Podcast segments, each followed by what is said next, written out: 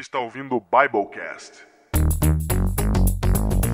O podcast do site confissõespastorais.com.br.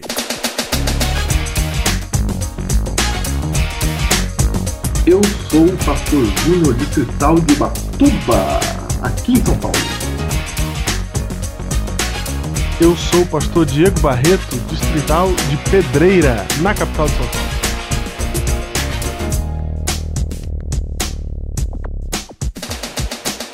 E esse é o seu Biblecast. Certo, Diego? Muito bem, Júnior.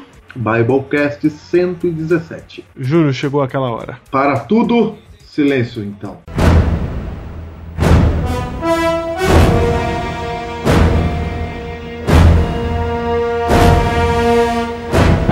Ai, Júnior, tem, tem gente que tá esperando ouvir o seu nome, Júnior. Tem gente que tá esperando ouvir, cara. Tem gente. E tinha gente pra falar, cara. E tinha um monte de gente pra falar, né? Tinha gente pra falar, mas o que que aconteceu, Diego? Por que que freou? Por que que freou, Júnior? Por que que freou, Por cara? que que não teve? Por que que não teve, Cadê a cara? convocação? Cadê a convocação? A cara? batalha, a guerra? Onde está, cara? Não tem esse ano, cara. Como não tem esse ano? cara? Esse ano não tem o prêmio Comunicando Jesus na web. Ah, não, tá de brincadeira, eu sabia. Eu vou dizer por que que não tem. Por que que não tem? Não tem porque eles, a gente não se classificou ano passado. Ah, é por E isso. no ano passado eu disse: o problema é estar com o prêmio. Se a gente não se classifica, o problema tá com o prêmio. Ai, a gente não ganhou e aí o problema é do prêmio, né? Isso- Mas é claro. Tanto que se confirma este ano. Com a ausência do prêmio. É, tá bom. Nossa, é muita humildade. É, Mas isso sempre foi humilde das nossas aberturas. né? sempre, sempre. Sempre.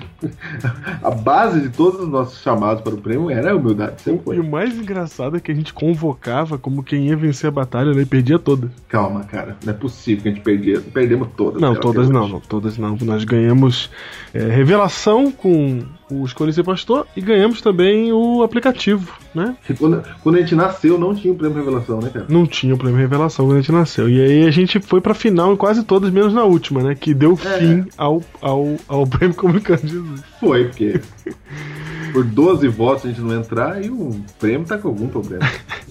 Então, muito bem, gente. Então, na verdade, este ano não vai ter o prêmio Comunicando Jesus, né? Talvez ano que vem tenha, nós estamos aí na, na expectativa do que vai acontecer ano que vem, mas esse ano não tem o prêmio Comunicando Jesus e é isso. Ó, vamos então, vida que E serve. vida que segue. Ah, tome, ô locutor. Mas não vai ganhar de nós esse ano. Mas não vai ganhar de nós esse ano. Muito bem, Júlio.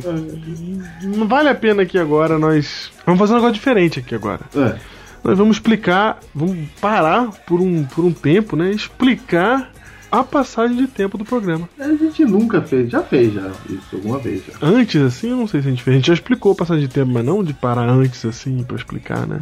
É porque tem gente que tá ouvindo a gente agora, nesse momento, Ah, e que não faz ideia do que que é. o- Não tem a referência. entendi. Não tem a referência. Nós temos que ajudar essas pessoas. Você tem certeza? Ó, é- é- já era, Diego. Eu tenho, já acabou, cara. Acabou, acabou. Fui, fui, passei. Passamos, passamos, passamos. Passamos porque já tem gente nos ouvindo agora que não sabe da referência. Nós temos que parar pra explicar a referência. Então a gente, na verdade, parou pra fazer um favor pra você. Então tá bom, vamos lá. Então, se você nunca assistiu Ben-Hur na sua Ah, é uma lacuna. você tem uma lacuna aí. É, né? E se- Lacuna. Ainda mais se você gosta de falar que gosta de cinema, que gosta de filme, que. nhenhé. Se você não assistiu bem U, cara. Hum, Pode parar. Pode. Não pode falar nada disso. É. shh, quieto. Certo. Primeiro que Ben-Hur é o seguinte, cara. Tem 11 Oscars. Ninguém tem 11 Oscars. A não ser Ben-Hur, Titanic e Senhor dos Anéis. Ninguém, a não ser dois, dois filmes.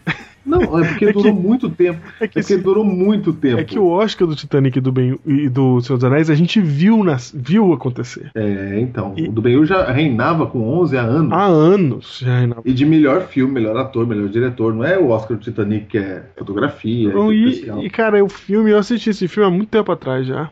Foi na época do Titanic que eu quis ver que- quem, quem era esse filme que tinha 11 Queria Oscars. saber. É. Olha aí, meu Deus, E aí eu fui assistir, cara, um filme velho, cara. velho. Mas é todo o poder no céu da Terra. Sensacional. É sensacional. Sensacional, cara. Vai ter uns negocinhos que você, que você vai, vai carecer dos efeitos especiais que você tá acostumado hoje. Ah, Mas, nem hein? carece tanto. Não, mas se você entende que é 1950, É, não, e nem carece. Tantos? E nem carece tanto. cara, sabe que só pra gravar aquela corrida de bigas levou um ano, né? É mesmo? É, Só pra gravar corrida de bigas. isso. cara. Não, Porque, porque a cena é contínua, né? Tem as nove voltas, inteira. Já notou que a corrida é inteira? não, Sem corte? Ela é inteira, sem corte. eu não tinha notado isso. É sem Inteira. Eles dão as voltas certinhas. As entendeu? nove. Inteiras. tudo sincronizado. É praticamente um teatro filmado. Exatamente. Inteiras. Assim, sabe como você tá assistindo Fórmula 1? Sei. Então, é assim que tá lá. Muito bem, se você- e, e, e pra ficar mais legal, além de ser um filme desse, cara, é um filme bíblico ainda, né, cara? Pra mim, é o melhor filme bíblico até hoje. É verdade, é um dos melhores mesmo. Eu, se não for o melhor, eu não, não consigo. Aline Toledo, que me perdoe, mas Ben-Hur é o melhor filme bíblico que existe. Por que Aline Toledo? Ah, ok, Aline Toledo, tá certo. É, é, é muito engraçado, tem gente nos ouvindo e não sabe o que quer dizer isso, né? O dia que você descobrir Aline como que a Toledo- Aline Toledo se converteu, você vai saber Converteu. o que, que a gente tá falando. A gente já falou isso em algum lugar aí, Falamos né? lá pra trás. cara? Então, você que é sincronizador já sabe. E aí, Júnior, nós estamos utilizando aqui na passagem de tempo uma das cenas mais sensacionais do filme, que é no final da história. O grande finale. É, você não, você não vai chegar a tomar um spoiler pra você que ainda não assistiu. Quem já assistiu vai se lembrar dessa cena, que é o momento em que Ben-Hur se encontra com a sua irmã, não é? Não, namoradinha. Ah, sua namoradinha. Pai romântico. Encontra seu par romântico. Eu nem lembrava que era aquela mulher. Ela é escrava dele. Ela era. A filha do, escra- do escravo, do cara. do. do contador dele. Cara, né? quando foi a fazer- última vez que você assistiu esse filme? Não sei, cara. Semana passada? Você vê toda semana? Por que é isso? Ah, eu sou um cara que entende cinema, né? Ah, verdade.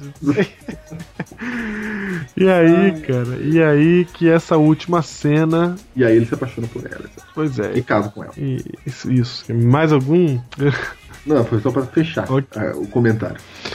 E aí, e aí, no- e aí tem uma cena no final que, que, que você que você vai ouvir essa cena sendo repetida aí durante o programa.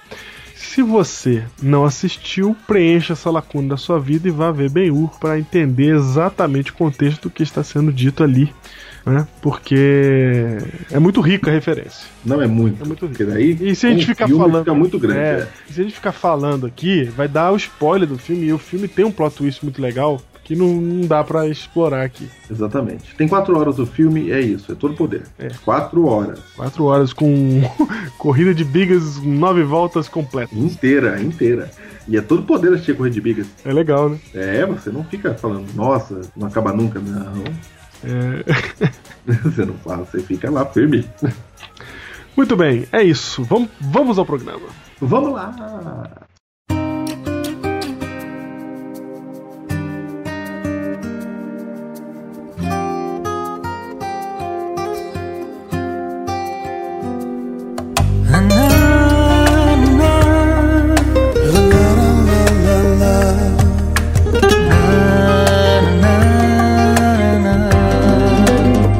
Cuando brilla el sol, cuando sopla el viento, quiero estar presente, quiero darte mi atención.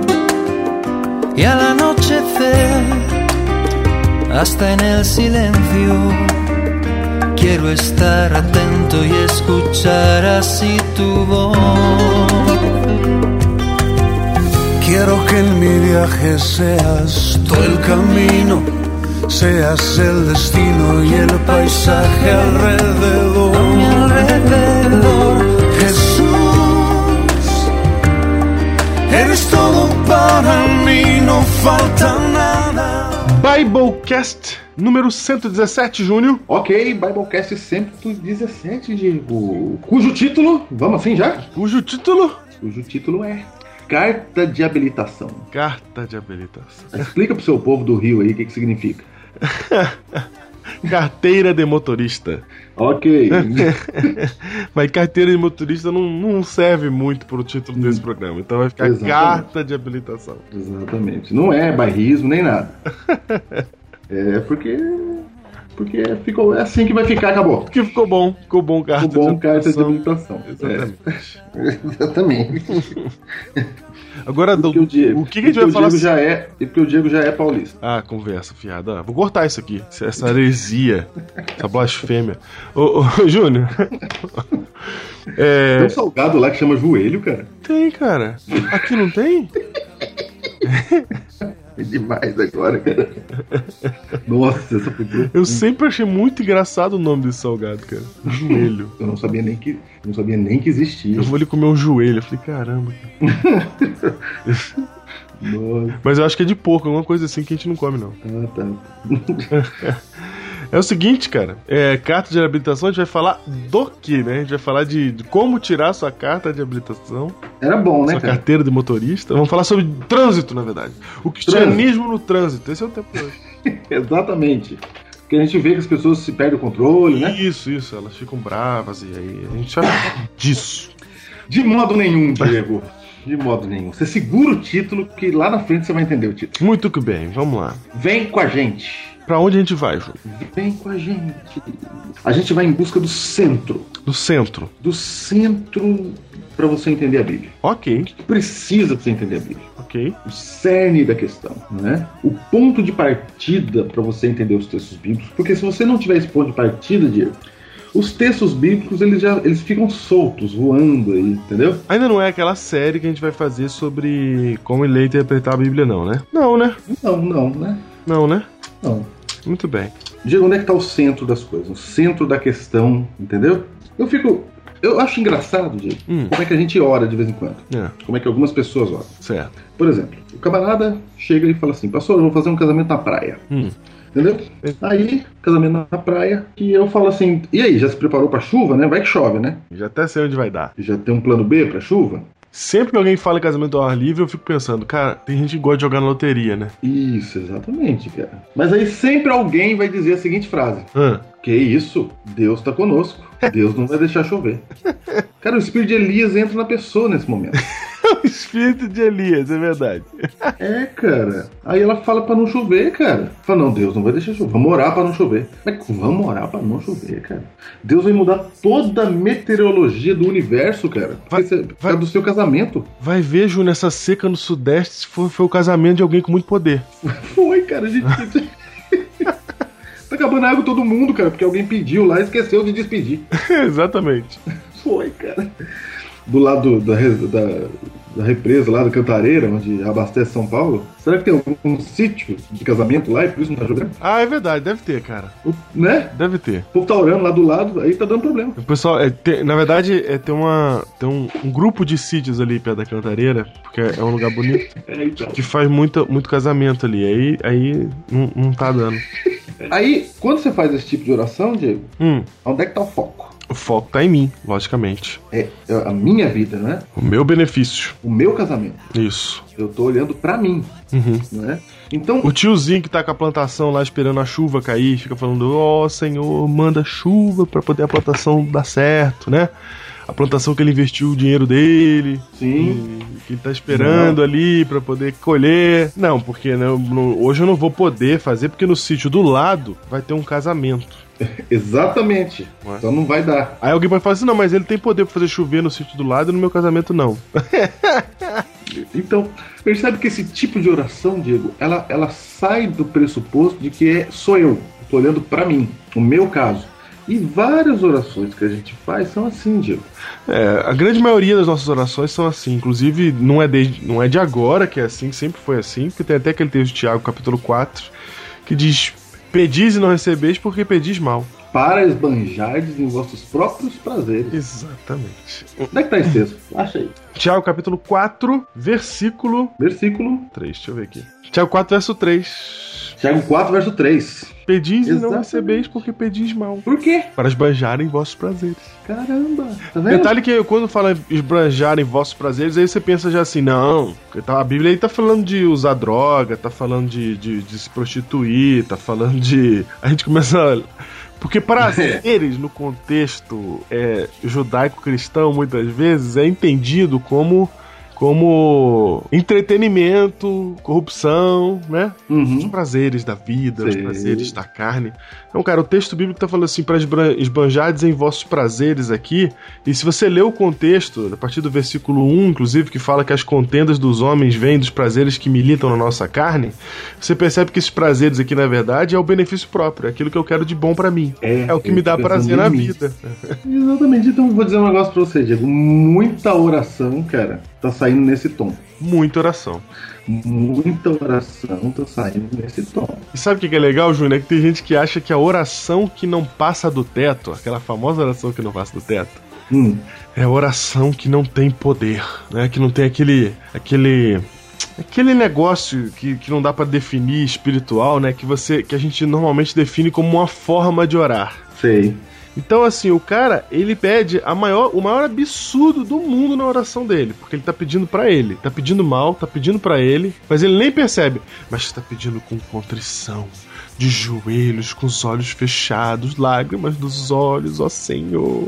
Sei, ó. E ele acha que esse negócio aí, que essa forma aí, é a oração certa. Gente, a oração correta, ela não tá na forma. A oração correta inclui o que você tá pedindo. A Bíblia é clara: pedis não recebeis, porque pedis mal. Então, a- o que você tá pedindo, um por- o porquê do que você tá pedindo e o que você tá pedindo, isso é.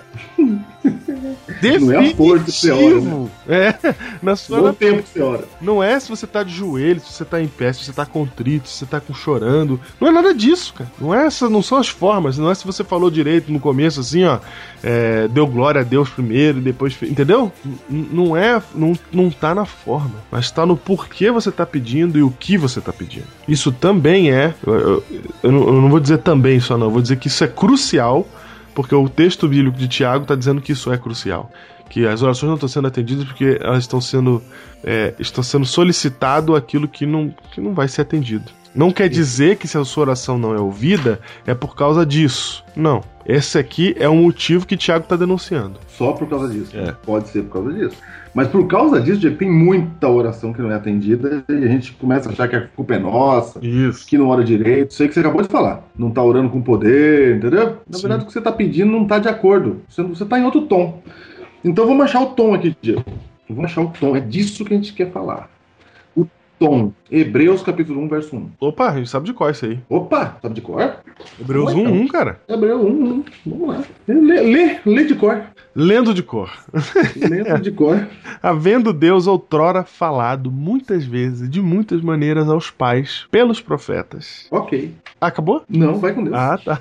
Nestes últimos dias nos falou pelo Filho, a quem constituiu herdeiro de todas as coisas, pelo qual também fez o universo. Nossa, você de cordou mesmo, né? Não, não tá de cor, cara. Eu li isso aqui. Você tá, tá arrebentando mesmo, cara. Não sabia o texto de cor, versículo, vírgula por vírgula. Eu sabia a ideia. Ah, tá bom. Então vamos lá, cara. Sabe o que esse texto tá falando, Diego? Tá falando muita coisa. Muita coisa mesmo, verdade. Dá muita coisa esse texto tá falando, mas é muita coisa. O autor de Hebreus tá dizendo assim: ó, Havendo Deus outrora, outrora no passado, né? Outrora, No passado de quem? vou passar da Bíblia aí, do, de Hebreu. Do autor de Hebreus, né? Não é no passado de hoje, Isso, no passado dele. Primeira coisa, né? Pra entender a Bíblia, você tem que pôr as coisas no seu devido tempo. isso. Então não tira o texto do tempo. Então, havendo Deus outrora falado muitas vezes, de muitas maneiras, aos pais pelos profetas. Então, o autor está dizendo assim, ó. No passado, no Antigo Testamento, Deus falou de muitas maneiras. Porque se- eram vários profetas, né? E muitas vezes, vários profetas vieram falando. Vários profetas vieram falando no passado. Aí, agora, agora o verso 2, Diego, está escrito assim, ó. Nestes últimos dias... Pergunto para você, Diego. Quando são esses últimos dias aqui de Hebreus 1, verso 2? Os últimos dias é um termo bíblico, termo técnico, né, para dizer, para se referir à última dispensação da história humana, que é precisamente aquela que procede à história de Cristo Jesus.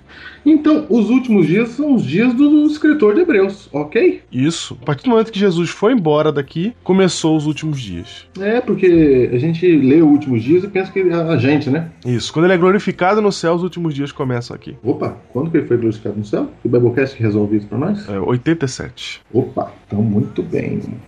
Então, nesses últimos dias, não é o dia de hoje, é o dia dele lá. Isso. Lá, lá. Ou seja, o que aconteceu lá no evento Cristo? Começou Só, no só, só explicando um pouquinho melhor, porque alguns não vão entender. Por que que últimos dias e tal? Porque, porque, gente, depois de Cristo Jesus ter sido glorificado, não vai acontecer mais nada aqui na Terra. Não vai ter mais nenhum outro período, não vai vir um...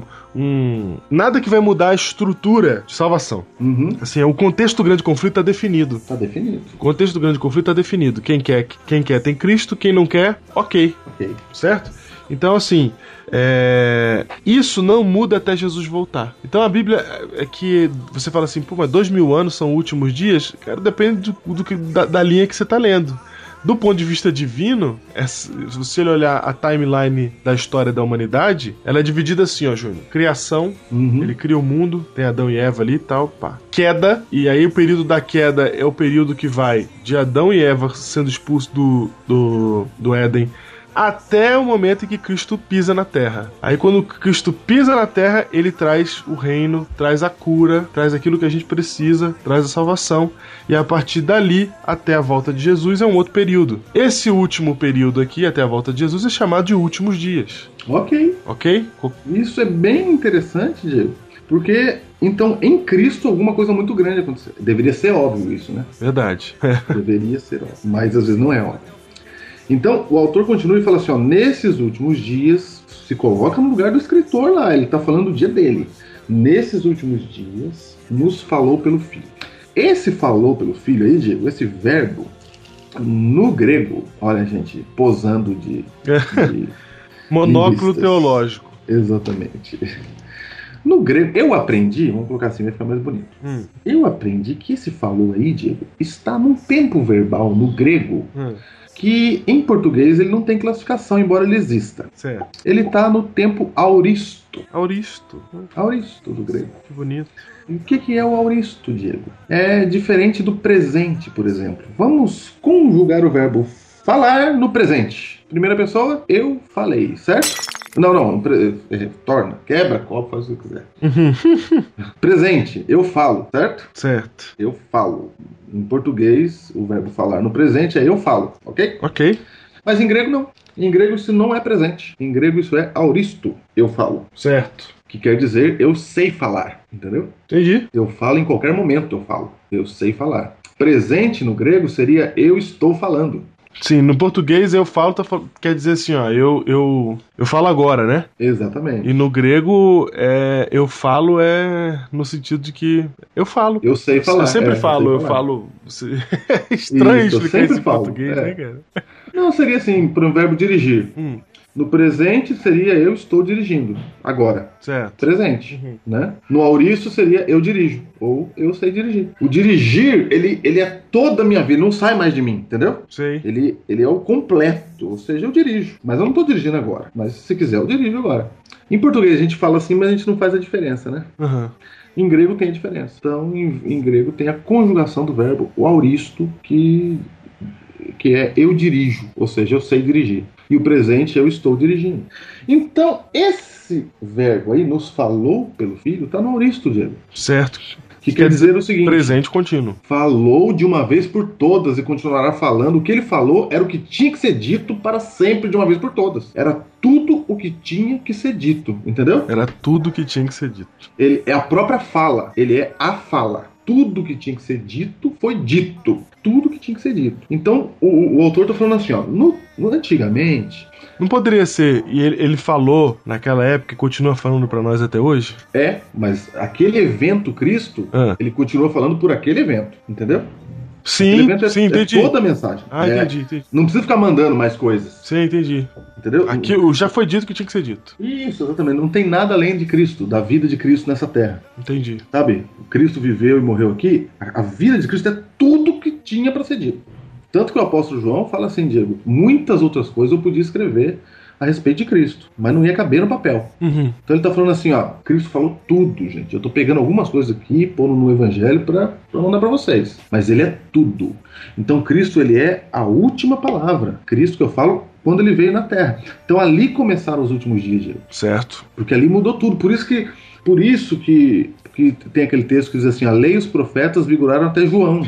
A gente tinha que fazer um webcast só sobre os últimos dias, porque é um conceito muito grande. Isso. Não dá é. pra tratar aqui assim, é muito É. grande, cara. Cara. Então, ó, a lei e os profetas vigoraram até João, né? Isso. Que João? João Batista. Por quê? Porque ele está dizendo assim, ó, tudo que tinha na lei, tudo que tinha nos profetas apontavam para Cristo. E o profeta que teve a felicidade de ver o cumprimento de todas as profecias foi João Batista. Falou: "Eis o Cordeiro de Deus que tira o pecado do mundo". Inclusive é por isso que ele é chamado de o maior de todos os profetas. É, exatamente, porque ele é que viu o cumprimento da profecia. Tem gente que acha que Ju- João Batista era o maior de todos os profetas porque ele tinha algum mérito nele pra ser o maior de todos. Ai, tá vendo? Não, cara, foi porque ele viu Cristo, cara. Ele, É porque ele falou, foi de todos os profetas que pisaram aqui o que teve o privilégio de estar na presença do próprio. É como se fosse um, um- um buraco negro, né? Tudo vai pra lá. Ou seja, todas as profecias do Antigo Testamento, tudo que aconteceu, o santuário. Cara, a Bíblia fala que Deus fez tudo convergir em Cristo Jesus. Exatamente, tudo cordeiro, etc. Tudo isso apontava a mar vermelho que abre, entendeu? É, é isso tudo, tudo. Eh, Tudo é muro que cai, é sei Nossa, que lá, chuva resgatador que de para, Ruth. resga- resgatador de Ruth, é, chuva que para, e tudo que você quiser, tudo era pra Cristo. Jó, eu sei que meu redentor viu, tudo. Então, quem for profeta teve o privilégio de falar assim, gente, olha aqui, Ei, eu vos apresento o Isso. Cordeiro de Deus que tira o pecado do mundo. Exato. Gente, Ele que foi o cara que falou isso. e a Bíblia também diz que o menor no reino dos céus é maior que João Batista. Porque quem nasceu depois desse período nasceu nos últimos dias, Diego. Então, Diego, o evento Cristo, ele cria, ele inaugura os últimos dias e ele está dizendo assim, ó, tudo que foi escrito, tudo que precisava ser escrito, tudo que você precisava saber sobre vida eterna, sobre tudo que você quiser perguntar, Uhum. é Cristo, tudo. Aí, deveria ser óbvio, né? Aham. E, Ah, isso não é óbvio. Não, porque a gente não, não usa isso. Então, como é que faz para você, por exemplo, entender a Bíblia? Né? Você tem que entender a Bíblia através de Cristo. Ele é o pressuposto, entendeu? Ele é o ponto de partida para Entendi. você entender um texto bíblico. Entendi. Então, se você lê a Bíblia sem esse pressuposto de Cristo, você vai chegar a um monte de conclusão. Você vai chegar à conclusão que quando tiver um casamento, você tem que orar para parar de chover, porque você não foi por Cristo, entendeu? Aham. E quem é Cristo, Diego? Quem é Cristo? Quem é Cristo? E, e- e isso que a gente está falando é muito, muito grande, que a Bíblia fala assim, ó, examinar as escrituras, né? Jesus falando para os judeus, vocês examinam as as escrituras para alcançar a vida eterna, mas são elas mesmas que testificam de mim. Aí você vê lá no caminho de Emaús, Cristo aparece lá para os discípulos, né, no caminho de Emaús, e lá diz assim, que diz, e começando, né, lá pelos profetas, discorria, né, e, e passando por toda a escritura, eh, ele discorria e mostrava o que a seu respeito constava em todas as escrituras. Então, quando Cristo dava estudo bíblico, ele falava de quê? Dele Certo. dele. Ele é o estudo bíblico, entendeu? Ele é o que precisa saber. Então, ele falou assim: ó, tá vendo as escrituras? Elas, se- é só- elas falam de mim, gente. Sou eu. É tudo isso aqui sou eu, Cristo. Não tem mais nada pra você saber. Não tem mais nada pra você entender. Você precisa entender de Cristo. Aí, quando a gente vai ler a Bíblia, Diego, você tem que partir desse ponto e aí você vai olhar pra Bíblia a partir de Cristo. Como é que eu faço isso? Como é que eu faço isso? Hum. Quem era Cristo, Diego? Messias? Sim, mas olha só como é que era a vida de Cristo. A vida de Cristo, ele viveu para si mesmo. Não. Ah, entendi. Paradigma. O paradigma, Ele entrega a vida pelos outros. É, é isso foi o que ele fez, não foi? Sim. Então, primeiro, ele é Deus. Ele, ele, ele Filipenses fala isso, né? Capítulo 2. Ele, ele não julga, né? Ele não fica dizendo, ah, eu sou Deus, não. Ele, ele vem, se esvazia e nasce como servo e até a morte de cruz. Então Cristo ele faz isso pensando nos outros. Filipenses capítulo 2 diz assim: ó, tende em vós o mesmo sentimento que houve em Cristo Jesus. Vou até ler o texto aqui. que A gente está criando um paradigma de leitura da Bíblia aqui. Eu Vou ler o verso 1 do Filipenses aqui, ó. Se há, pois, alguma exortação em Cristo, alguma consolação de amor, alguma comunhão no Espírito, se há entranhados afetos e misericórdias, entendeu? Olha como é que Paulo está falando. Tem alguma coisa importante nessa vida, Uhum. Completai é a minha alegria, de modo que penseis a mesma coisa, tenhais o mesmo amor, sejais unidos de alma, tendo o mesmo sentimento, não façais, nada façais por partidarismo ou vanglória, mas por humildade, considerando cada um os outros superiores a si mesmos. Não tenha cada um em vista o que é propriamente seu, senão também cada qual que é dos outros, tende em vós o mesmo sentimento que houve também em Cristo Jesus. Tá claro, não tá, Diego? Tá claro. Tá claro? Então olha só, pode falar. É, não, é, a gente olha pra Jesus e às vezes a gente é, mistifica muito ele. E fica pensando assim: nossa, Jesus era tudo, era tanta coisa, Jesus realizava tanta coisa, falava tanta coisa, ele sabia a coisa certa pra pra tanta situação. E, e, e aí parece, cara, que, que que Jesus ele tinha na cabeça dele um manual de regra de fé decorado que ele passou os 30 anos decorando, que veio do céu. E aí por isso ele sabia como proceder em todas as coisas e sabia o que falar em todos os momentos, etc. E aí a gente olha para tudo isso e fala assim: "Nossa, Jesus era muita coisa que eu não consigo emular tudo isso". É, e tem livros, né? Jesus, o maior líder que já existiu. É. Isso. Jesus, o maior psicólogo que já existiu. O Jesus, o maior treinador. É, maior treinador que já existiu. Jesus, o maior não sei o que que já existiu. Isso. Aí você fica falando, mas eu não sou nada disso, eu nunca vou chegar lá. É, porque eu vou ter que ser o maior treinador, o maior psicólogo, o maior, É, o maior líder, eu vou ter que ser o maior empreendedor, tem tudo, cara. Jesus, o maior empreendedor. Tem também, Tem, cara. Aí você olha, cara, como? Cara, a questão é, mu- é muito simples. Primeiro, deixa eu te dizer um negócio. Quando você vê uma coisa muito complicada acontecendo e uma pessoa só tá administrando essa complicação inteira, saiba que tem algum paradigma ali. É uma chave que foi virada que dá origem a tudo isso. Cara, e essa própria complicação nos isenta de qualquer responsabilidade. Ah, é, o pessoal fala, fala isso, né? Não, é porque ele era Deus, aí Deus pode fazer essas coisas, eu não É, é gosto. tudo, eu não sou psicólogo, sou nada, como é que eu vou ser? É, né, quem perdoa é Jesus porque ele era Deus, né? Eu não posso perdoar porque eu não sou E- Deus. Então vamos lá, vamos pro simples. Então, então só pra você, só pra você entender, tá? Quando você vê isso na vida, não só em Jesus, em qualquer outra coisa, saiba que é um paradigma que tem, mu- tem- que tem ali. Vou dar um exemplo aqui, Júnior. É, Warren Buffett. Sim. É um exemplo ruim, né? Porque pouca gente conhece o Warren Buffett, mas tudo bem. É um dos homens mais ricos do mundo. Está ali pra lá e pra cá junto com o nosso amigo Bill Gates. Bill Gates. E aí, ele, cara, esse cara só faz investimento que dá certo, cara. Tem um investimento que deu errado já, mas é tanto investimento que dá certo, você fala assim, cara, não é possível. Esse cara, ele, ele tem uma bola de cristal em casa. O- Aí, aí você pensa, é muito dom, sabe? É muito talento. Não, tem o dom, tem o talento, tudo e tal, etc.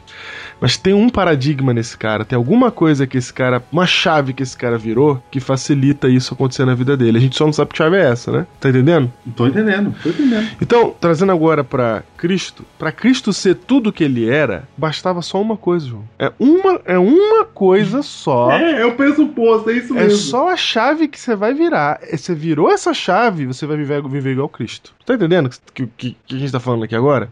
Que é essa coisinha só que se você virar ela, se você tiver ela, esse paradigma, se você, se você vestir esse óculos que Jesus estava usando, pronto. Pronto. Aí Pronto. tudo que ele fez é, é, é o que você já vai no caminho fazer. É, e, e eu acho que é esse aqui. E-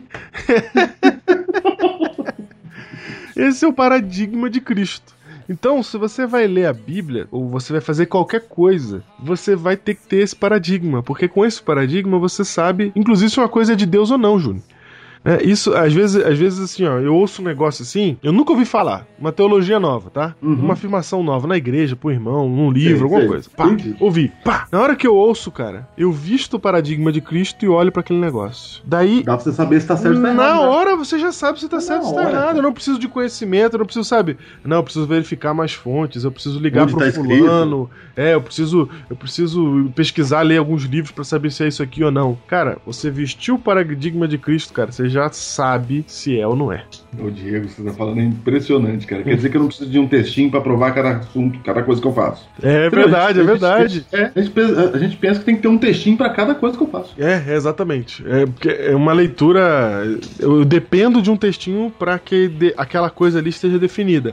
Você fala, vou jogar bola hoje, posso? Ah, preciso de um texto. Só, só, só pra você ter uma ideia, Júnior. Você lembra do Webcast é, de Root lá, né? Eu esqueci Sim. o número agora. Lá no começo. Lá no começo, 10 ou 19, Dos não 10, lembro. é, entre os 10 lá.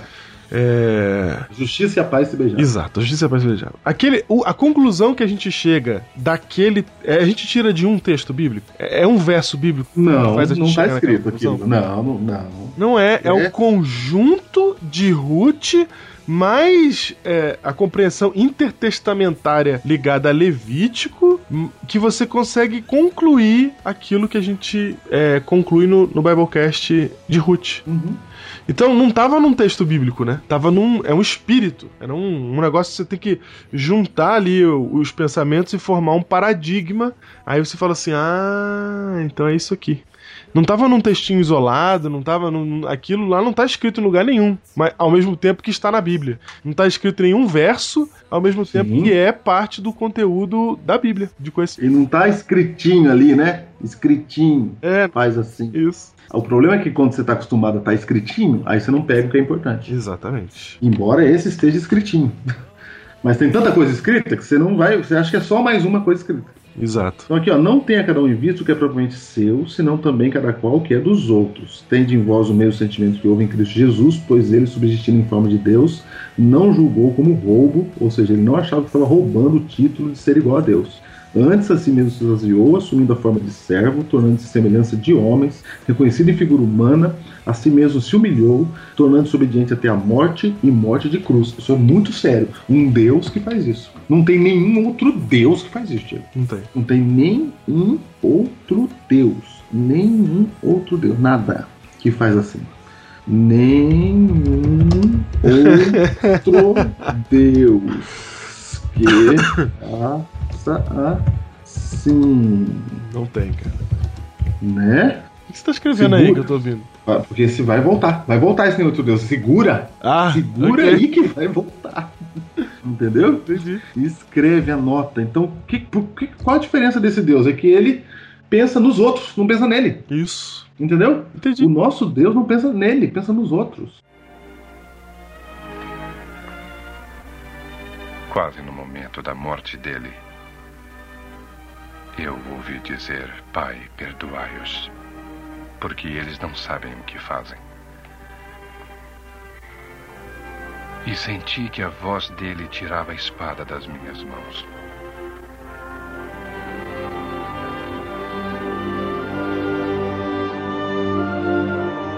Se ele pensasse nele, era muito simples, né? Ele falou assim: olha, é, quem pecar vai morrer, né? Pecou, ok, morreu, Morreu. né? Faço outro, Acabou. Faça o outro. faço outro, né? É, Acabou, a vida segue. outro. Manda pra. É justo. É disciplina. Ia ter que criar uma disciplina eclesiástica do céu. é ju- Alguém aqui vai reclamar? Não, é justo, né? Porque afinal de contas eu avisei, né? Tava aí, avisado, É justo, é. é justo. né? Mas ele não tá pensando assim, cara. Ele pensa assim, olha, o que, que eu vou fazer pra salvar essa pessoa? Aí ele vai pensando, e ele como Deus, ele sabe, a res- ele tem a resposta pra tudo. Ele fala, nossa, a única resposta é eu morrer por eles. Não tem outro jeito. Tanto não tem outro jeito que Jesus pede, né? Pra não, não se possível, não morrer, e Deus fala, não, não é possível. Não é possível. Não vai ter. É o único jeito. Esse é um, esse é um exemplo de uma oração que alguém que pediu certo, mas que não recebeu. Foi. Puxa, cara. Tudo que tem na Bíblia é pra explicar isso. Quem é Cristo, né? Uhum. Se tudo que tem na Bíblia é para explicar quem é Cristo, quem ele é? Ele é alguém que não pensa nele. Ele vive por você. Ele te ama. E aí, se tudo na Bíblia é para apontar para isso, tudo que você lê na Bíblia tem que partir disso também. Uhum. Tem que partir de Cristo. Aí, veja só, vamos voltar ao assunto da oração. Qual é o foco da sua oração quando você pede para não chover no seu casamento? Qual é o foco? Eu, não é isso? É. É o meu casamento. Então esse é o foco. Aí você já começa a analisar, entendeu? Será que tá certa essa minha oração? Ok? Uhum. Aí você fala, ah, mas Deus não, não pode cuidar de mim. Deus, isso- se Deus fizer isso pra você, eu chamo de mimo. Deus tá te mimando, né? Ô, Júnior, o paradigma de Cristo ele tá muito claro no Biblecast Conexão número 3. Olha aí. Tá? Se você não ouviu o Biblecast Conexão número 3, você tem que ir lá ouvir O Caminho e a Cruz. Você tem que ir lá ouvir esse, porque esse é o, esse é o paradigma de Cristo. Aí quando você entende o paradigma de Cristo, aí, cara, todo o resto do que ele fez fica claro e do que a gente tem que fazer também. O grande problema, Júnior, é que a gente rejeita esse paradigma de Cristo, porque a gente é egoísta, é a nossa natureza, a gente nasce egoísta. Aí é que tá. Aí- Aí é que, aí é, que é ser uma nova criatura. Aí o egoísta, o egoísta não consegue perdoar, o egoísta não consegue deixar de ser orgulhoso, o egoísta não consegue se deixar humilhar, né? É, o egoísta. Ele tem todos os problemas que um cristão pode ter, ou que um não cristão pode ter, ele vem do desse egocentrismo. E Cristo não tinha egocentrismo. Cristo abriu mão do que ele era, mesmo sendo ele digno, né? Não era usurpação ser chamado Deus, porque ele era Deus. Mas mesmo sendo ele digno e Deus, ele falou assim: não, eu vou eu vou me reduzir a essa, a, a essa humanidade para poder ir lá salvar eles e morrer por eles, e viver por eles e morrer por eles. Então, quer dizer, esse é o grande paradigma que, que, que Jesus Cristo está introduzindo no mundo, que não existia no mundo, Júnior, não existia. Até Jesus pisar aqui, ninguém sabia disso. Não é uma questão de, de, de, filosofi, de conhecimento filosófico. Até porque nem hoje, em 2014, se você arrancar de Jesus Cristo e seus ensinos da história da humanidade, não tem ninguém que tenha chegado a esse ponto filosófico. Ninguém. Tem todo mundo, tem gente que fala de amor, tem gente que fala que tem que tratar os outros bem, tem gente que fala que tem que ter respeito pelos outros, tem gente que fala todas as coisas, as manifestações exteriores do paradigma de Cristo, mas nenhum fala do paradigma em si, que é sacrificar a própria vida. Que é radical. É. Porque é isso, essa chave, quando virada lá no núcleo da sua vida, ela vai fazer com que todas as manifestações da sua vida, toda a parte prática da sua vida, seja a coisa certa. Agora, se você tenta alterar as manifestações, a parte prática, mas lá dentro, no núcleo da sua vida, essa chave não está virada, você não vai conseguir. Então você pode tentar perdoar, você pode tentar ajudar as pessoas, você pode tentar respeitar os outros, você pode tentar amar. Mas se você não estiver disposto a se sacrificar, você não vai conseguir fazer nenhuma dessas coisas por muito tempo ou além da superfície. Por isso que a Bíblia fala: se alguém está em Cristo, é uma nova criatura. É uma nova criatura, exatamente. Uma nova criatura é isso. É isso. Por isso que em muitas igrejas a gente tem a mesma criatura que trabalha de segunda a sexta. Ou a mesma criatura que não come carne de porco. Uhum. Ou em outras igrejas, a mesma criatura que não doa sangue. Ou a mesma criatura que não corta cabelo, entendeu? Sim, exato. A gente pega, assume o exterior da igreja, o exterior da religiosidade, mas lá dentro ainda é a mesma criatura, porque continua egoísta. Agora, quando a gente rompe com esse egoísmo, a gente entra nesse mundo de sacrifício de Cristo, de abrir mão do próprio eu em, em, em nome do outro, como é, que, como é que diz o texto de Paulo aí? Tenha o mesmo sentimento de Cristo. Ache o outro superior a si mesmo. Quem que faz isso? É isso, cara. É como é que isso. você acha o outro superior a você mesmo? E, isso é, uma, isso, isso é absurdo absurdo na nossa natureza humana, na nossa lógica humana. Tem gente que ouve isso, tem gente que tá ouvindo isso agora e tá com a sobrancelha arqueada. Tá, não, isso aí não é possível, como assim? Não, não... Cara, o verso 4 fala assim: ó, não tenha cada um em vista o que é propriamente seu. Isso, cara. É... Sendo também cada qual que é dos outros. Então você não tem que se preocupar com o que é seu, você tem que preocupar com o que é do outro e achar o outro superior a você. Cara. Imagina. Quem chega a esse ponto de sacrifício? Quem quer chegar a esse ponto de sacrifício? Então, aí nenhum de nós quer. Aí o que a gente faz? A gente fala assim: não, vou assumir as formas exteriores, vou falar de amor, vou fazer tudo bonito, falar tudo bonitinho, mas lá dentro eu continuo pensando em mim. Inclusive, Júnior, muita gente vai para as formas de amor, de respeito, porque na verdade está buscando benefício para si. Porque se todo mundo se tratar com amor, eu vou ser bem tratado. É, nossa, de novo tô pensando em mim. De novo em mim, exatamente. Então, é, a grande parte da, da, da, do discurso na sociedade hoje de amor não é verdadeiramente amor. O texto bíblico de Paulo fala que nos tempos do fim as pessoas vão ter vão ser jactanciosas, egoístas, rebeldes e falam um monte de coisa que elas vão ser e vão ter forma de piedade, mas negando-lhe o poder. Então, vamos falar de amor, né? Vamos falar de amor, vamos falar de aceitação, vamos falar de, de tolerância. Tolerância. Isso. Vamos falar de todas essas coisas, vamos tentar viver isso daí, mas para o benefício de todo mundo, né? Afinal de contas, se, um, se eu ficar menosprezando alguém, um dia alguém pode querer me menosprezar.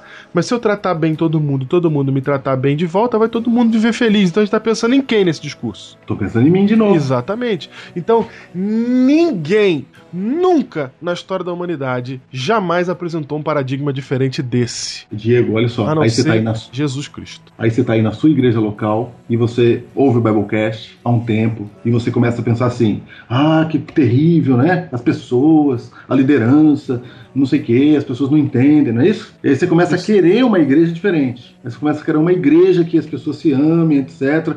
Só que aí passa um tempo, Diego, e essa igreja que você queria, né? Uhum. As pessoas se amam, você prega essas coisas aí, você prega o que você ouviu no Biblecast, aí o povo briga com você. Aí passa um ano, um tempo aí, você cansa, Diego. Uhum. Aí você fala, ah, não adianta, ninguém se ama mesmo, aí você começa a querer ir embora, né? Porque você tá pensando em quem de novo? Em mim. é, porque você não amou mesmo esse povo que, que, que você julga que não é bom, né? É, quando você fica muito incomodado, é, ó, ó, a frase fala, né? É, você cara. fica incomodado. Quem, quem tá incomodado? Opa, tô pensando em mim. Tá, tá, tá, tá fazendo mal para quem? Para mim. Por que, que você quer uma igreja melhor? Para mim. Isso. A gente sempre quer para mim. Por que, que você quer esse hino, etc? A gente começa nós pensar na gente. E aí a gente desanima, Diego. Por que, que a gente desanimou de novo? Porque a gente saiu do paradigma de Cristo. Cristo mandou você amar incondicionalmente, foi o que ele fez. Ele amava e pronto. Ele foi até o limite do amor por quem não mudava. Entendeu? Aham. Cristo ele não falou assim, ó.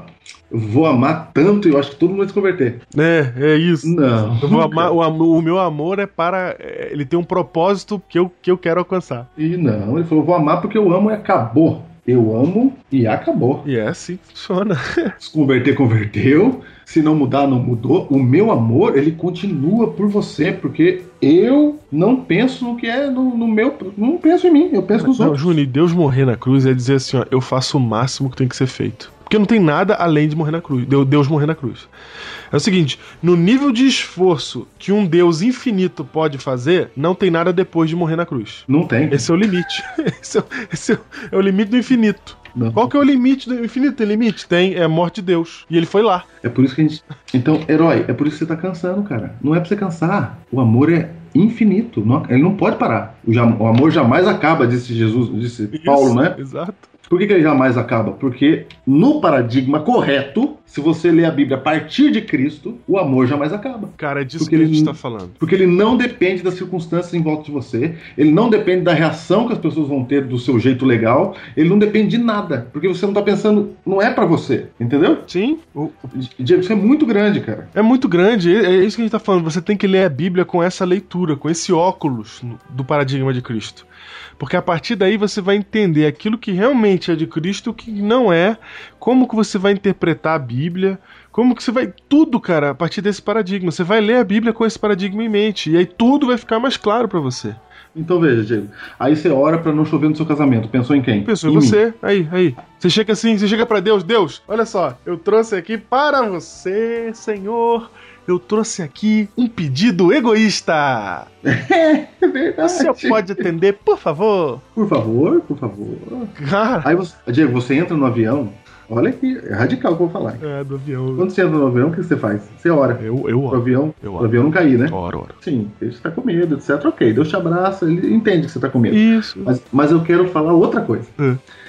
Geralmente a gente ora pro avião que a gente tá não cair, né? Isso, isso. Tô pensando em quem? Em mim. Opa! É claro que você pode ter outra coisa, eu não posso morrer porque eu tenho filho pra criar. Eu tô, tô- entendeu? Eu tô pegando um sentimentozinho aí. É, nós não vamos julgar aqui as suas Não intenções. estamos julgando nada, só estamos pegando um sentimento É, Você só pra sabe. ilustrar. É, você sabe se, se você Pra faz por ilustrar. isso ou por não. É, e Deus que sabe também, É. não sou nem eu. Você tem o nosso paradigma, use ele pra nós também, que nós não estamos Usa, julgando é, ninguém. porque a gente, é, e a gente também não é perfeito, etc. Então, Mas entendeu? Você, olha só, você lembra de orar por quem tá em avião? Porque daí você ora por todo mundo que tá no seu avião, né? Por exemplo, hoje quem orou pelo avião? Quem orou por algum avião hoje? Só que Tem andou um de monte avião de hoje. avião no céu, cara. Tem um monte de avião no céu, você não tá nem aí com os caras do avião, cara. Cai o avião, você, aí você vai lá assistir na TV e você fica assistindo, né? É. Não tem, nem toca o coração. A gente tá acostumado já com o negócio de morte. Então, por quê? Porque você quer que não caia o avião porque você tá dentro, cara. É. Você pensou em quem? Você pensou em você, cara. Não, e a oração que você faz no avião é sincera, né, cara? Muito engraçado isso. É, não, você entrega a vida, cara. Entrega a vida. né? Você entrega a vida.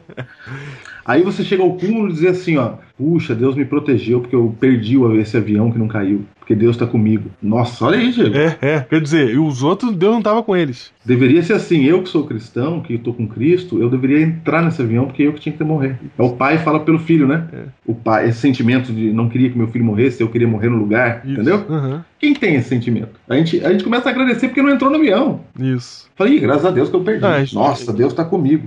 Cara, era você que tinha que ter entrado. Mas se fosse só você que entrou e morreu só você, aí você fala assim, cumpriu minha vida. Não, inclusive a gente fala na igreja depois, né? Eu escapei do avião. Tá, vira, vira testemunho, vira testemunho. testemunho, né? Grava exato. DVD, vira um negócio, uma bagunça, cara. Vira testemunho. Vira e aí, testemunho. o povo de fora da igreja fica olhando pra nós falando, não é possível que esses caras estão falando isso. Aí vira tudo, Diego. Aí dá terremoto, sobe uma igreja adventista em pé, o terremoto. É. Aí o que, que a gente fala? Aí a gente fala absurdo.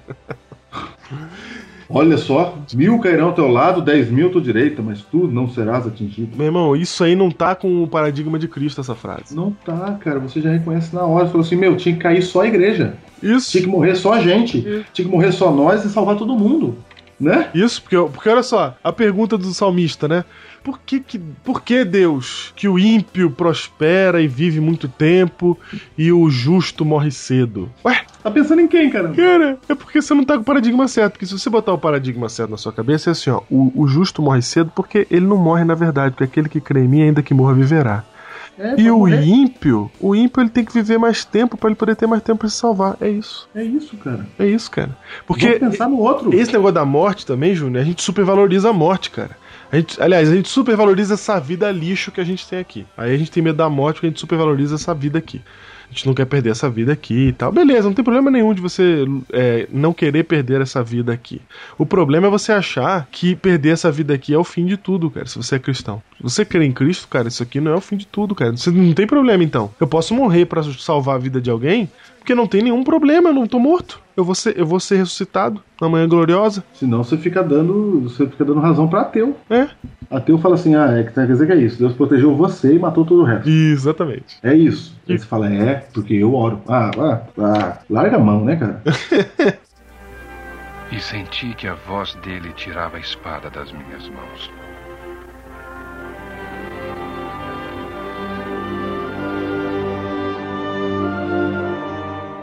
Ó, ó, Diego, veja Cristo. Cristo tá indo pra morrer na cruz. Entendeu? Isso. Cristo tá indo pra, pra morrer na cruz. Se você perguntasse pra Cristo, Cristo, por que que você tá indo pra morrer na cruz? Ele não diria porque meu pai mandou, né? Uhum, não. Ele não diria, ah, não, é porque meu pai mandou, eu até orei Já dá- três vezes já tô lá. respondendo aqui, ó. ó. Tem que ir, né? Tem que ir, né, cara? Tem que ir. Tamo aí, Suei. tamo aí. Falei pra ele ontem. Se Suei pra possível, sangue. passa de mim. Não Falei, deu. cara. Tô aqui então. Não, tô aqui. Mas mandamento tem que cumprir, né? É, tem que cumprir, mandar. Mandamento tem que cumprir, cara. Eu vim pra isso. Deus falou. Nasci pra isso, né? nem não tive nem escolha, já nasci assim, já, já. Não vou fazer. né? Tem que morrer. Imagina, cara. Lógico que não. Se você perguntasse pra Cristo, Cristo, por que, que você tá indo morrer na cruz? É porque eu te amo, cara. Porque eu quero, mano. É, É cara. porque eu quero, cara. E tá na Bíblia isso, sabia, Diego? Tá na- O que aconteceu? Hum. Pararam ele no caminho, cara. Certo. Com cruz nas costas, cara. Lucas 23. Com cruz nas costas, Diego. Lê aí, Lucas 23, cara. Lucas 23, 28. Pararam ele no caminho com cruz nas costas, cara. Foi, foi. Olha o que aconteceu, cara. Veja só. Eu vou ler do 27, tá? Vai, vai, vai, vai. Seguiam numerosa multidão do povo e também mulheres que batiam no peito e lamentavam. Opa, o que, que essas mulheres estavam fazendo? Chorando firmemente, batiam no Sim. peito e lamentavam. pobre de Jesus. Isso, Elas estavam preocupadas com ele, isso. né? É. Elas choraram por ele que tava apanhando, que tava lá, né? Aham, Sendo espedaçado. isso. E coitadinho que apanhou tanto, como é que pode fazer isso com esse homem tão bom? Uhum. Tão bom que curou, deu comida pra nós. Sei lá com quem que eles estavam pensando, né? Sim, Em quem que pensa já? Deu comida pra nós, multiplicou pão, agora que a gente ia vencer Roma. Coitadinho, morreu, né? isso. Desse jeito, cara. E aí? E aí Jesus fala assim: Porém, Jesus voltando-se para elas, diz o texto bíblico, disse: Filhas de Jerusalém, não choreis por mim, chorai antes por vós mesmas e por vossos filhos. Onde que tá o foco de Cristo, cara? Tá neles, cara. E não nele mesmo, né? Em Cristo. É. Ele falou: não chora por mim, não é pra preocupar comigo, eu não tô preocupado comigo, eu tô preocupado é com vocês, porque eu amo vocês. Isso, o problema, o problema não é o que vai acontecer comigo, o problema é o que vai acontecer com vocês. É, cara, eu tô aqui é por vocês. Não é pra chorar por mim, não, chora é por você. Ou seja, Cristo tá morrendo, Diego, e com, em que, com que que ele tá preocupado? Com os outros. com os outros. cara. Não, é- Então- Isso é evidente na própria cena do, do, do Calvário, quando ele salva o, o, o ladrão que tá do lado dele, né? E quando ele fala, perdoa-lhes, porque eles não sabem. Sim, é, ele fala perdoa porque não sabe o que fazem, ele, ele se preocupa ali no último. é, é, Ellen White tem um texto muito legal sobre o ladrão da cruz que ela diz que os anjos ficaram absurdados na hora que Jesus começa a, a travar a conversa com, com o ladrão da cruz ali e salva o cara. Ele fala assim: eles falam assim, cara. Ela fala que os anjos pensam assim, ó, como que nesse momento ele ainda tá pensando em outra pessoa. Como. Como. cara, pergunta, conta a história da Soraya. Porque, ô, Samuel. Júnior, ô, Júnior, que olha só. É fácil. É fácil você, você amar e se sacrificar, assim, pelos outros. Se preocupar com os outros quando não tá doendo na tua carne. Inclusive, é por isso que Jó é um tipo de Cristo. Porque o diabo acusa ele exatamente disso. Fala assim: ó, ele, ele é fiel a ti, senhor, porque, porque o senhor não deixou eu tocar na carne dele. Ele perdeu tudo que ele tinha na primeira vez, mas ele ficou fiel porque o senhor não deixou eu tocar na carne dele. Deixa eu ferir ele com feridas aí. Deixa eu. Aí Deus fala assim: não, você pode fazer o que você quiser, só não mata, né? Aí o diabo fez tudo que podia fazer pra pra destruir alguém em vida. E aí a situação de Jó é a mesma coisa Cristo, cara. Uma coisa é você falar assim, é você que ama, é- é você prestar atenção, atenção no outro em plena saúde é uma coisa. Agora, você prestar atenção no outro quando estão enfiando um cravo gigante entre um pé e outro seu, é muito mais difícil, cara. Prestar atenção no outro quando eles estão dizendo que o que você está fazendo na igreja não dá certo, quando eles estão contra o que você pensa, É que, é muito difícil. É, cara, assim, tipo, imagina que você tá, que você tá guiando um carro na, na estrada e sai uma roda. Como é que você vai fazer pra manter esse carro em linha reta, sabe? Vai, Uhum. vai ser muito difícil de você conseguir manter em linha reta, ainda mais sair uma roda da frente. É a mesma coisa Cristo, cara. Quando você, en- quando alguém enfia um cravo gigante um- um- entre um pé e outro seu, não tem como você pensar em outra coisa, cara. Não tem como você direcionar o pensamento mais. Entendeu? O seu cérebro, ele vai ser direcionado pra dor. Mas tem alguém ali que tá com todas as dores possíveis e que ainda tá pensando em como é que eu vou direcionar pra outras pessoas. E senti que a voz dele tirava a espada das minhas mãos.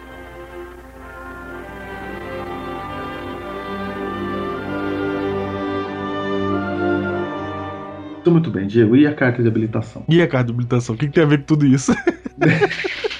O que, que tem a ver com o paradigma de Cristo? Cara, mas é muito Tem a ver. impressionante, sabia? É apaixonante esse tema, cara. Porque eu fico pensando, caraca, cara, ninguém no mundo escreveu isso, cara. Só Jesus que trouxe isso pra gente. Não tinha, cara.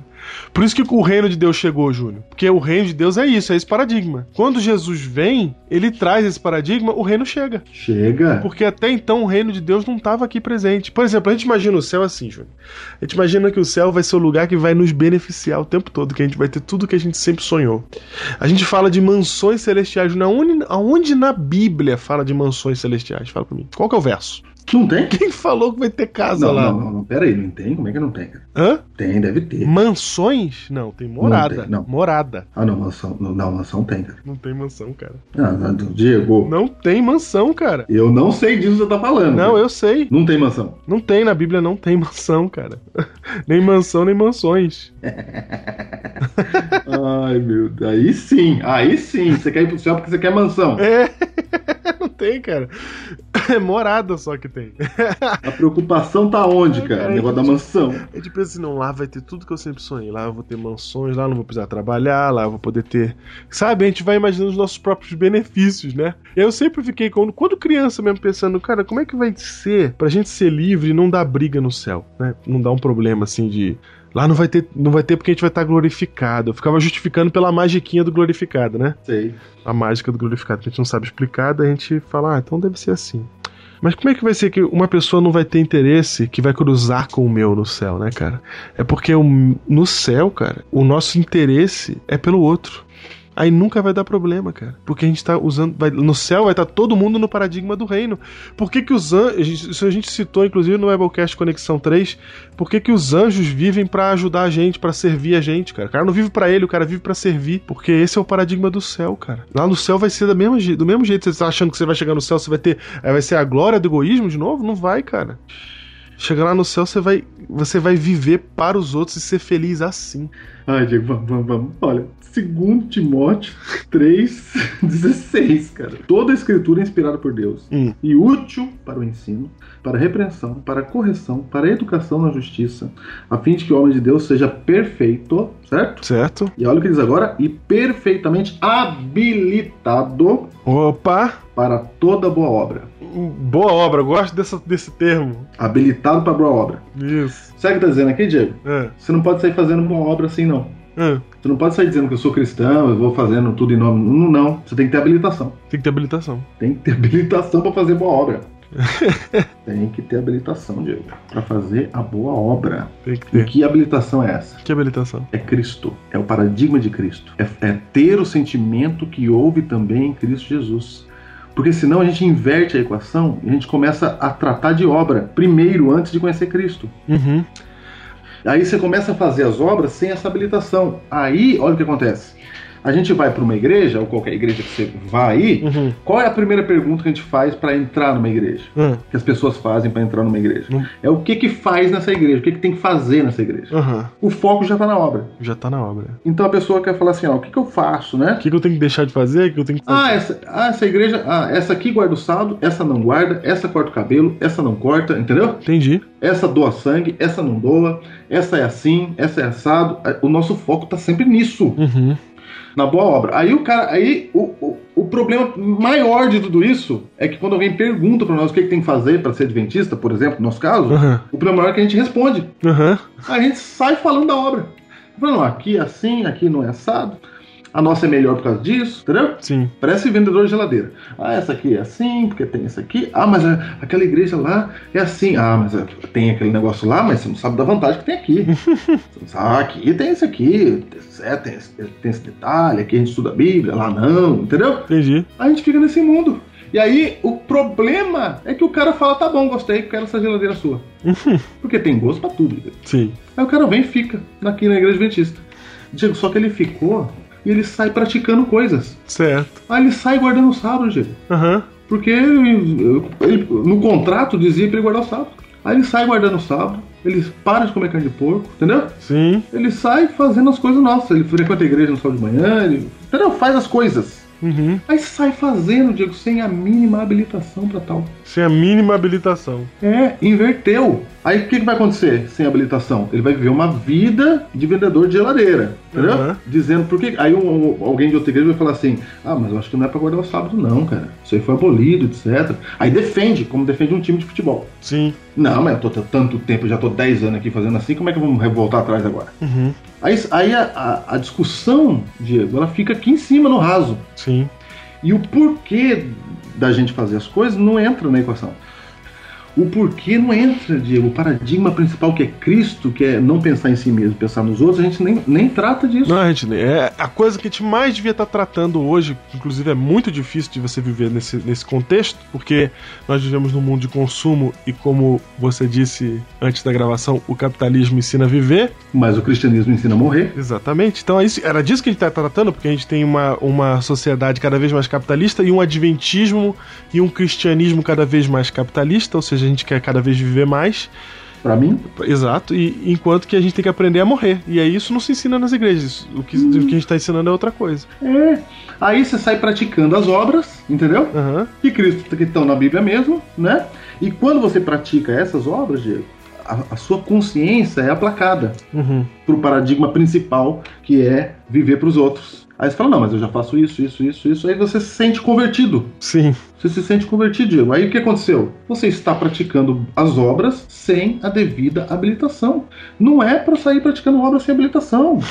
e a habilitação é entender o paradigma de Cristo. Senão você vai ficar. Aí a gente fica lá vendo em que monte devemos adorar. Aí você fica lá dizendo assim, ó, qual igreja que é a certa? Sabe onde tá o paradigma de Cristo? Hum, Em toda a escritura. exatamente. Que aponta para ele. Gente, olha só. Lembra daquele Biblecast que a gente já gravou também, né? Conhecimento de Cristo. Quem, o meu povo perece por falta de conhecimento. Conhecimento de Deus. Aquele que não ama não conhece a Deus. 1 João 4,8. Eu citei antes Oséias 4,6 e 4,1. Certo. Cara, você não tem um conhecimento de Deus, porque você, você não vai nunca amar se você não tiver o conhecimento de Deus. E onde está o conhecimento de Deus, Júnior? Na Bíblia. revelado na- em toda a escritura Tá. Tudo isso. e na vida de Jesus Cristo, E na vida de Cristo. que é a chave para a leitura e entendimento da própria palavra. Então, cara, não tem como você ser habilitado para fazer boa obra se você não tiver o conhecimento de Deus, se você não souber quem Deus é. Se você não conhecer o paradigma dele, não estiver usando o paradigma dele, você não vai ser habilitado. Aí você vai até fazer a obra, mas só vai piorar mais as coisas. É, é, nossa, isso é muito grande, cara. Então, pra você fazer a obra certa, você precisa da carta de habilitação, que é Cristo. Tem, dois- tem um recado aí pra duas pessoas. Pra aquele grupo de pessoas que só faz as obras da lei, que acha que fazer as obras da lei tá resolvendo. E, inclusive pros novos, pros cristãos, vamos chamar assim, os- a geração reavivada, que já entendeu que boas obras é parte do reino de Deus, mas pode ser até que você esteja fazendo essas boas obras sem habilitação. Você tá fazendo porque é bonito, você tá fazendo porque é legal ajudar as pessoas, porque elas, tão, elas têm fome, elas estão passando frio à noite, eu vou levar um cobertor, eu tô ajudando, eu tô levando o reino de Deus. Se tu não tá com paradigma, você não tá habilitado para fazer a boa obra. Sabe como é que você sabe se está habilitado? Tem, um, tem uma chavinha aqui. Hum. Se você faz tudo isso, ajuda o outro, etc., e você condena quem não faz, opa, Opa, boa. boa. tá sem habilitação. Tá sem habilitação, verdade. Quem tá habilitado, Cristo, Cristo morre na cruz, ele não, ele- Cristo não tá morrendo na cruz falando assim, ah, o Espírito Santo tinha que morrer também. Ah, o Pai tinha que morrer também. Só eu que morro aqui nesse negócio. Você acha que Cristo fez assim, Diego? Ah, eu acho que esses anjos devia morrer todo mundo comigo. Só eu morrendo? Não, ele morre e acabou. Isso. Entendeu? Então quando você faz e quer que os outros façam, aí, opa, tá faltando carta de habilitação, tá faltando paradigma de Cristo.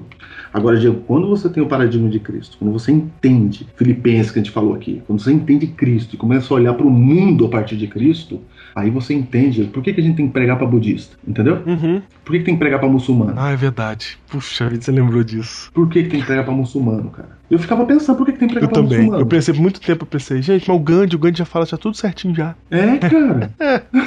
por que, que eu tenho que pregar para outra religião, cara? Por que, que eu tenho que dar esse testemunho de Cristo? Por que que Jesus fala aquela frase exclusivista que é Nossa, "Eu fala. sou é, o Atos 4. caminho, a verdade e a vida. Ninguém vem ao Pai senão por mim. Aí, Tem outro. aí tem Atos 4,12. 4:12 que diz E assim: não há salvação em nenhum outro, porque abaixo do céu não existe nenhum outro nome dado entre os homens pelo qual importa que sejamos salvos. O que, que tá escrito aqui? exclusivismo. Ó, É, não dá. Não tem salvação em Buda, não tem salvação em- de outro jeito, não dá. É só em Cristo. Cara, é por isso que é só em Cristo, cara. Não é porque é só por ele, porque ele fala assim, ó, não, se não vier por mim, não vai ter jeito de salvar aqui. Eu só deixo entrar quem declarar meu nome. É, aí a gente sai pregando o evangelho sem habilitação, Aí fala aí. aí a gente fica pregando assim. É. Não, tem que ser Cristo. Por quê? Porque sim, porque tá escrito. Não, porque é só por ele, porque o ca- ele é o caminho, a verdade e a vida. Porque senão. se- Ele é, o- ele é o único caminho, a verdade e a vida. Por que que é? Ah, não, porque tá escrito. É, porque é isso. Você não tem. Isso.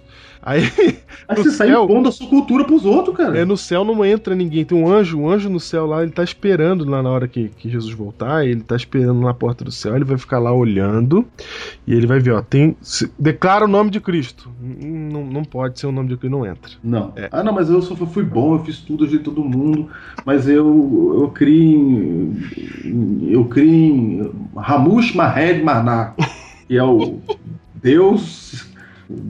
Deus, sei lá. Eu da- espero da que você não ilha. tenha falado uma frase esquisita em árabe. Ah, exatamente. Eu, eu só falei, foi uma cacofonia, É. tá? Júnior, Aí, por quê? Por aí fala: não, não, não pode, tem que ser Cristo. Eu não pode, é, não pode. Tem que ser Cristo. Ah, tem que ser Cristo. é. Ah, por quê? Cristo. Cristo. C-R-I-S-T-O. Porque Cristo parece estar pensando nele, né? É. Ele é megalomaníaco e ele não aceita ninguém que não fale nele. Isso, quer dizer, se o cara ama, se ele faz tudo bonitinho, inclusive o- a nova geração de, de acordados da Matrix, eles pensam assim, inclusive. Não, se o cara faz tudo bonitinho. Você pergunta isso pra um cara da nova geração. Ó, o cara faz tudo bonitinho. O cara ama as pessoas, ele cuida das pessoas, ele, ele, ele abre a sua casa pra receber as pessoas, ele dá do seu dinheiro, ele gasta do seu tempo, ele vive pelo outro, ele morre pelo outro. Ele fez tudo isso, mas ele não crê em Jesus. Esse cara não vai pro céu? Aí eu te digo, cara, só se ele tiver o paradigma de Jesus. Pode ser que ele nem conheça Jesus pelo nome, mas se tiver o paradigma de Cristo é porque ouviu a voz do Espírito Santo. Quer viver pelo outro, porque isso aí não acontece normal na sociedade Não, humana. não acontece, não tem como acontecer normal. Isso não, Não tem. sacrifício, não. Fazer o bem, ah, claro que acontece. Claro que Não, acontece. Agora, se sacrificar pelo outro, não tem nenhum outro nome na face da terra que carrega esse paradigma, a não ser o nome de Jesus Cristo. Diego, não tem, cara. Você pode pegar qualquer literatura do mundo e ver os deuses da literatura aí. Qualquer um. Os heróis, os heróis, pega herói, pega deuses, pega tudo e vê que. Entendeu? Uhum. Quem que não pensa em si, né? Quem que não então pensa por, que, assim? por que, que tem que pregar pro muçulmano? Cara, porque eles estão lá cortando a cabeça dos outros, cara. Isso, cara, isso aí não é o paradigma de Cristo, não, irmão. Tá cortando a cabeça do outro, você não tá no paradigma de cara. Cristo. Aí ele fala, como assim? Não, não é pra cortar a cabeça do outro, é pra você cortar a sua. Isso. Ah, mas ele, ele crê em outro Deus, então corta a sua. você que morre por ele. Exatamente. Você quer ser radical, corta a sua. Então, Ah, é isso? É, não. Se, se, se você crê em Alá e com toda a força, você tem que cortar a sua cabeça. Porque é assim. Não é, co- e não é homem-bomba. Não morre ninguém junto, não. Se morre só você. né? exatamente.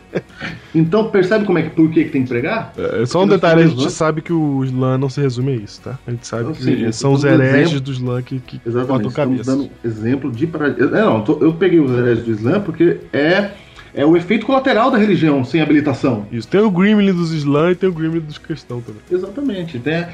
Então, o, e- o efeito colateral vem, cara, entendeu? Então, Jesus ele só fala essa frase, e Atos também era essa frase tá escrita ali por Paulo, não é por exclusivismo, é porque É uma Cristo constatação. é, o único que trouxe esse paradigma. Não, você não encontra ele mais em nenhum outro lugar. Inclusive, o, o Satanás vai emular Cristo com forma de piedade. Mas você vai conseguir identificar também porque vai faltar o sacrifício, porque dá a própria vida pelo outro. Como é que faz? E Deus ainda deu um boi pra nós, Júnior. Sabe por que ele deu um boi? Porque ele falou assim: se você morrer, eu trago você de volta. Tá fácil Ele pra falou, gente. Ele falou, pode morrer, cara. Tá fácil, cara. E não é morrer matando ninguém, é morre, pode, esquece. Ele sua vida continua.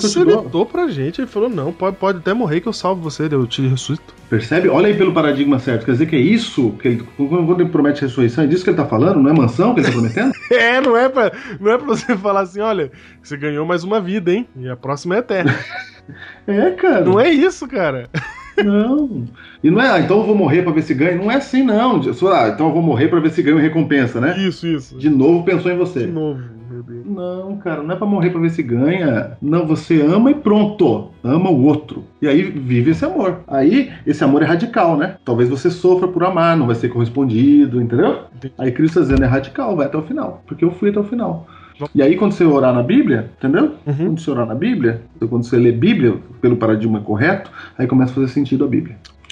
Então, para você pregar o evangelho aí, pro seu vizinho, pro seu amigo, ou ir lá pra um transcultural, se você quiser, você tem que ter habilitação. Não pode ir pregando, senão você vai vender a geladeira em vez de pregar o evangelho. E eu vou dizer uma coisa, Júlio. Tem muita gente ouvindo a gente agora que tá pensando assim: puxa, mas amar desse jeito, será que eu vou conseguir? É muito difícil.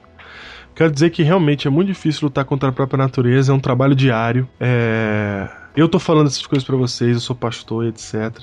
Mesmo assim, pra mim é muito difícil amar as pessoas. Diego, sabe por quê que é difícil? É, É por isso que chama conversão. É por isso que chama milagre. é verdade. Quando você não deixa esse milagre acontecer na sua vida, quando você se, quando você se, quando você se conforma só com praticar as coisas que você está aplicando na religião, sem o paradigma de Cristo, primeiro você está fazendo sem habilitação, entendeu? Uhum. E aí você não vai, você está se conformando com pouca coisa. Sim. Mu- Tá muito raso essa sua religião. Ela vai dar problema, você vai ficar infeliz com essa religião em algum momento. E eu quero dar a solução, cara. Se você tá passando por isso, se você, se você percebe isso, sabe que é difícil, como eu sei que é difícil, como todo mundo tá. Como eu e o Júnior, a gente sabe que é difícil. é, o segredo, cara, é olhar pra Cristo Jesus. Esse é o segredo. E toda vez, Júnior, que eu percebo que eu tô sendo impaciente com alguém, ou que eu, ou que eu tô saindo do, do paradigma, a primeira coisa que eu penso é: opa, tá faltando contato com o mestre. Tá faltando admirar mais, refletir mais sobre ele, tá faltando eu ir buscar na palavra mais sobre ele, para que isso possa me infectar, eu possa então, com o paradigma que só acho em Cristo Jesus, ser uma nova criatura onde não vivo mais eu, mas Cristo vive em mim. É de dentro pra fora, não porque estão mandando você fazer. Que Deus abençoe e que você receba a devida habilitação para praticar o mundo. Só querem saber como é possível viver. Só querem aprender pra poder decidir. Eles só querem entender. Eles só querem sentir a fé que pode existir. Que podem descansar, que podem esperar e não desfalecer. Alguém precisa falar, eles precisam saber que não se vende fé, saber que Deus não é o que se vê na TV. E eles precisam ouvir só o que Deus quer dizer. Será que ninguém vê que é preciso amar? Eles precisam saber.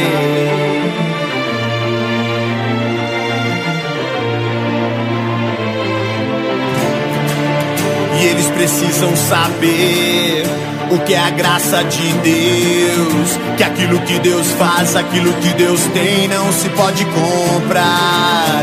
Eles precisam saber que Deus pode se mover por aquilo que são, por compaixão e não pelo que podem dar. Alguém precisa dizer, alguém precisa pregar que ele veio pagar, que ele veio morrer para que possam viver. Eles precisam de amor, eles precisam ver Que a inocência traz o risco de pagar pelo que não vão ter.